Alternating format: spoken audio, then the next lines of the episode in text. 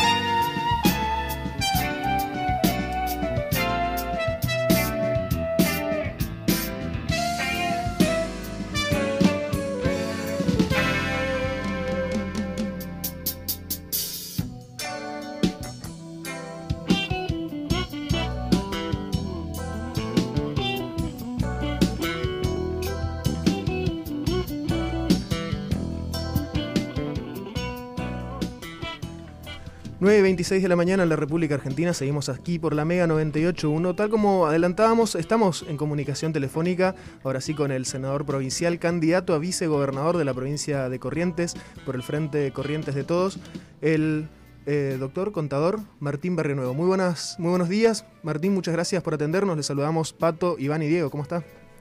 ¿Qué tal? ¿Cómo están? Gusto, gusto saludarlos. Gracias, gracias por brindarnos este, este momento. Este, bueno, Martín, una estrella de Twitter aparte. Vamos, a arrancar por acá porque eh, es la, referencia de qué está pasando en el país. Recién, gracias a, un tweet que, publicaste, eh, estábamos tirando datos sobre vacunas. ¿Son certeros esos datos? Sí, bueno, toda la información es información oficial y la verdad es que he tratado de suplir en algunos casos, en, el caso de Corrientes, el rol del Estado provincial en el acceso a la información. Me parece que uno lo que buscó siempre en este en este tiempo es acercar la información a la gente, hacerlo de manera responsable. Así que la verdad es que, que en, en ese trabajo hemos sido reconocidos, sí, en todo el país, incluso por gobernadores vecinos, el propio gobernador de Buenos Aires Así que bueno, trabajando para, para llevar la información a, la, a la comunidad es muy importante en momentos de la pandemia, ¿no?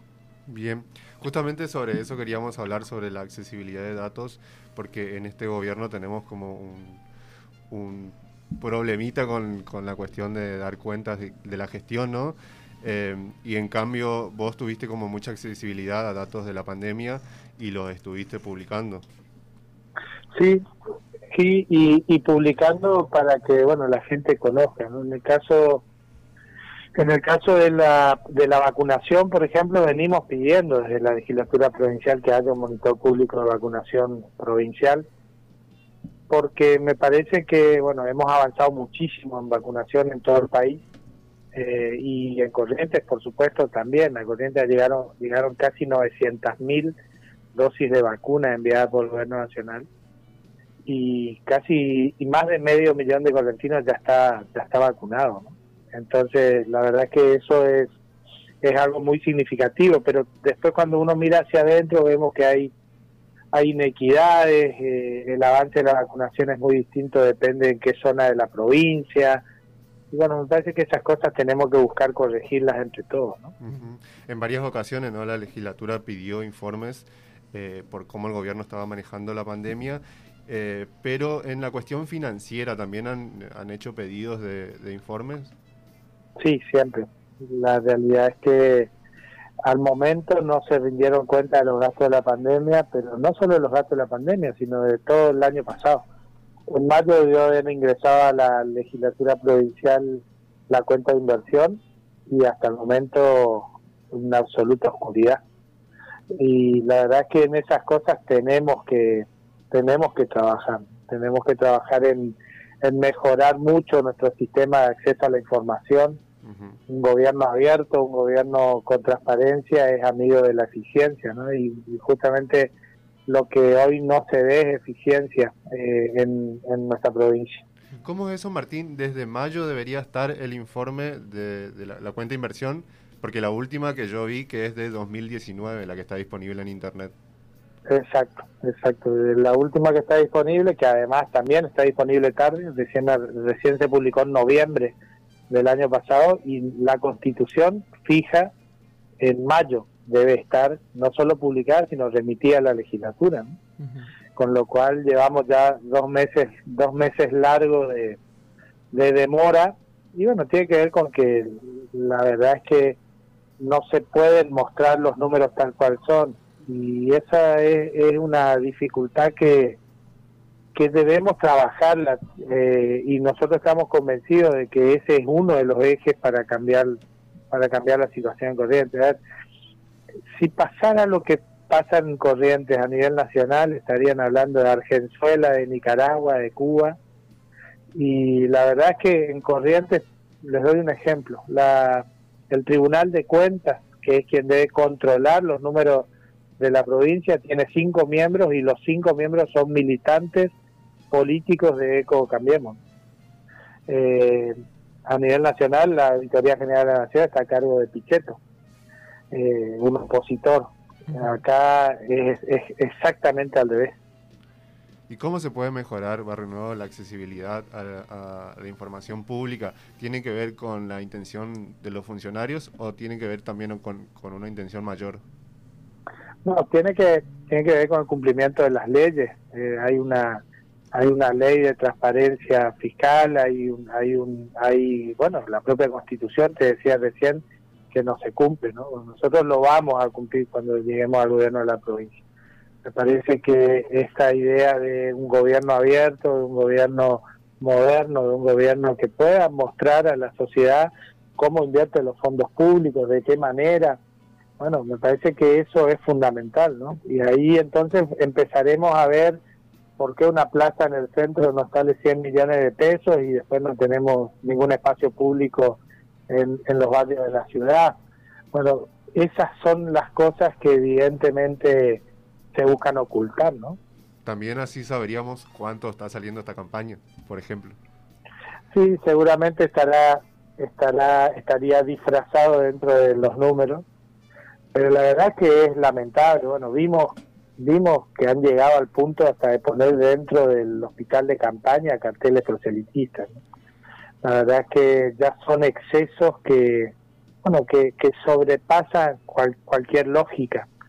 Ahora, más allá de esto, lo que lo que no nos puede pasar es quedarnos en el marketing. Nosotros tenemos que tenemos que poder rascar un poco esa, esa pintura y ese velo del marketing para empezar a ver las, las cosas tal cual son, como pasó en, en Garabí esta, esta semana, en donde en donde están con una ambulancia prestada de Garrucho, esa ambulancia se cierra con una manija de, de puerta de esas de las casas y se le atraviesa un clavo para que no se abra.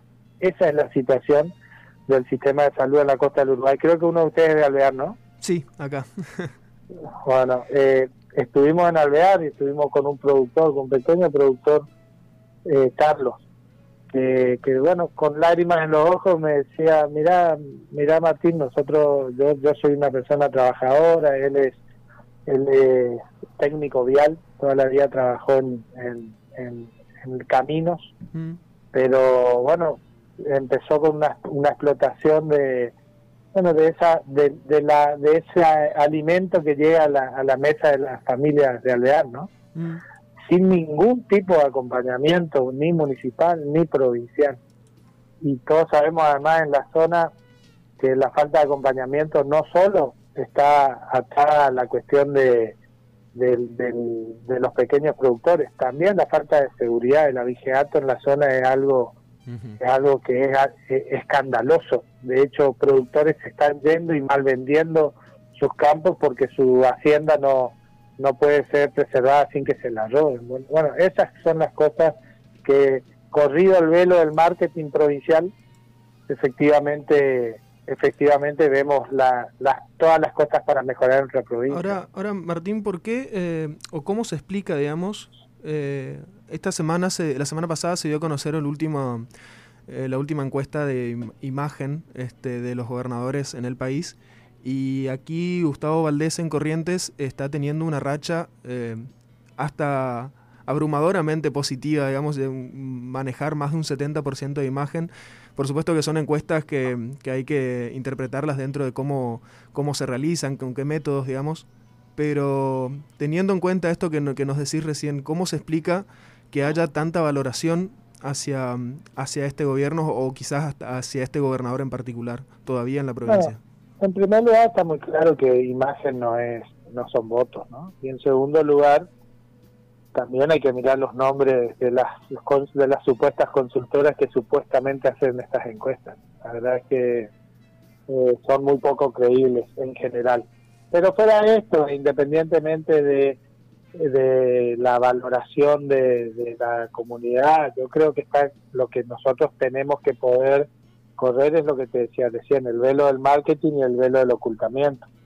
Eh, bueno, ustedes en Alvear saben lo que les cuesta la cuestión de salud, por ejemplo, en donde, en donde efectivamente eh, son, son localidades que atienden muy pocas prestaciones, que son derivados luego a Santo Tomé a Paso de los Libres, de allí derivados a Corrientes, 500 kilómetros de distancia, bueno, esas son las cosas del día a día de los vecinos de la provincia de Corrientes, un sistema de salud absolutamente concentrado, un sistema educativo absolutamente concentrado, eh, sin que exista una descentralización pedagógica, sin que haya una vinculación entre la educación y la producción y el trabajo con nuestros gurises, nuestros jóvenes que no consiguen trabajo. Tenemos que, que dedicarnos fuertemente a la generación de empleo joven.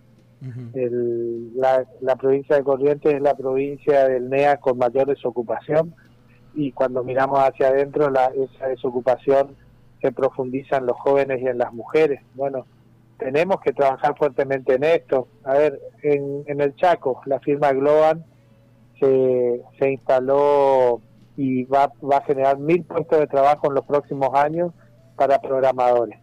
La mayoría de esos programadores se formaron en Corrientes y nosotros no le damos oportunidades. Entonces, parece que tenemos que poder avanzar fuertemente en la generación de empleo, en una demanda histórica que tiene que ver con la vivienda. Cada, cada casa que visitamos nos encontramos con una familia, pero dos o tres generaciones de esa familia, una abuela, una mamá, una nieta viviendo en, en el mismo, en la misma casa.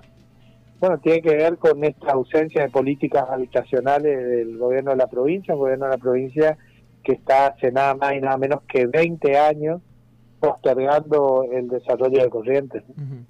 Ahora, ¿cuáles son, este, o cu- cuáles podrían ser, digamos, los dos, tres ejes principales, pero de, acción real para concretar esto que, me está contando recién? Este, por ejemplo, apuntar a la, a la crisis habitacional, apuntar a la generación de empleo. Hoy aquí en Corrientes, bueno, el, discurso oficial está haciendo mucho hincapié en, en la creación de parques industriales, por ejemplo, que eh, estando todavía en el siglo XXI sigue siendo una novedad hablar de industrialización en Corrientes y es algo que también habla eh, mucho de, de- de nuestra historia y en qué, en qué lugar estamos, digamos. Pero este, hay como un, por lo menos, un intento en lo discursivo quizás, eh, en lo concreto en algunos, en algunos sentidos también, por supuesto, de, de apuntar hacia esa generación de empleo. ¿Cuál es la, eh, la digamos, la, propuesta que traen desde Corrientes de Todos eh, para apuntalar eso? pasar del discurso a los hechos, ¿no? La verdad que hace 20 años nos vienen prometiendo las mismas cosas. Y si no, veamos la Coca-Cola. En, en la Coca-Cola, la Coca-Cola es una muestra explícita de que se van cambiando año a año los tipos de promesas, pero en definitiva los incumplimientos son siempre los mismos. Y entonces allí donde nosotros tenemos que poner la mirada ya en la acción, no, no en la proposición y entonces en esa acción hablar a ver de la vivienda, hablemos del esquema de vivienda. El 50% de los correntinos trabaja en negro o no tiene recibo de sueldo o trabajo informal, como lo queramos llamar. el 50% de los correntinos. Ese 50% de los correntinos ni siquiera se puede inscribir en el INVICO. Después están los que están inscritos en el INVICO hace 15 o 20 años, ¿no? y que para, para salir sorteado en una, en una casa pareciera que es más fácil ganar alguna de las, algunos de los sorteos de la lotería que efectivamente tener acceso a un derecho fundamental como es la vivienda. Pero por diseño, la provincia de Corrientes deja fuera la mitad de su población en la expectativa de vivienda. Bueno, tenemos que tener un programa de vivienda específico para ese 50% de correntinos que no tienen recibo de sueldo, pero que, genera ingresos y entonces tenemos que poder acceder, eh, hacerle acceder a la vivienda como, como el resto. ¿no? Ahora, también fortalecer los recursos de FONAVI a través de nuestro vínculo con el gobierno nacional. Y por último, en una tercera franja, también eh, reactivar lo que tiene que ver con el procrear. El procrear es un, un sistema que ha sido muy exitoso, que es para determinado rango económico de nuestra sociedad, que es el que tiene la posibilidad de acceso a un crédito hipotecario, pero en definitiva permite resolver los distintos estratos económicos con acceso a la vivienda y no que todos estén disputando por las mismas que son las pocas viviendas que hace hoy el Invico. Martín Barrio Nuevo, eh, antes de terminar, ¿cómo, ¿cómo sigue la campaña? ¿Cómo están, este, están recorriendo el interior de la provincia, varias localidades? Hace poco estuvieron en la costa de Uruguay, como, como contabas recién. Este, ¿Cuál es la, la agenda para esta semana y cómo viene siendo la recepción de la propuesta?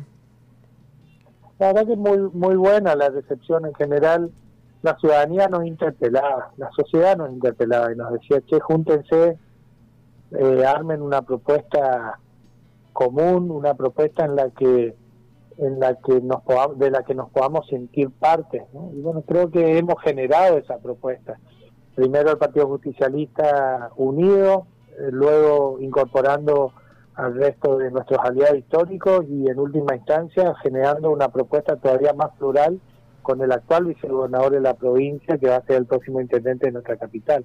Entonces, a partir de allí, la sociedad nos ve como, como ese vehículo que transporta sus expectativas y sus esperanzas. Somos ese vehículo real que, que va a permitir que, que Corrientes genere esas transformaciones que nos están haciendo falta hace tanto tiempo.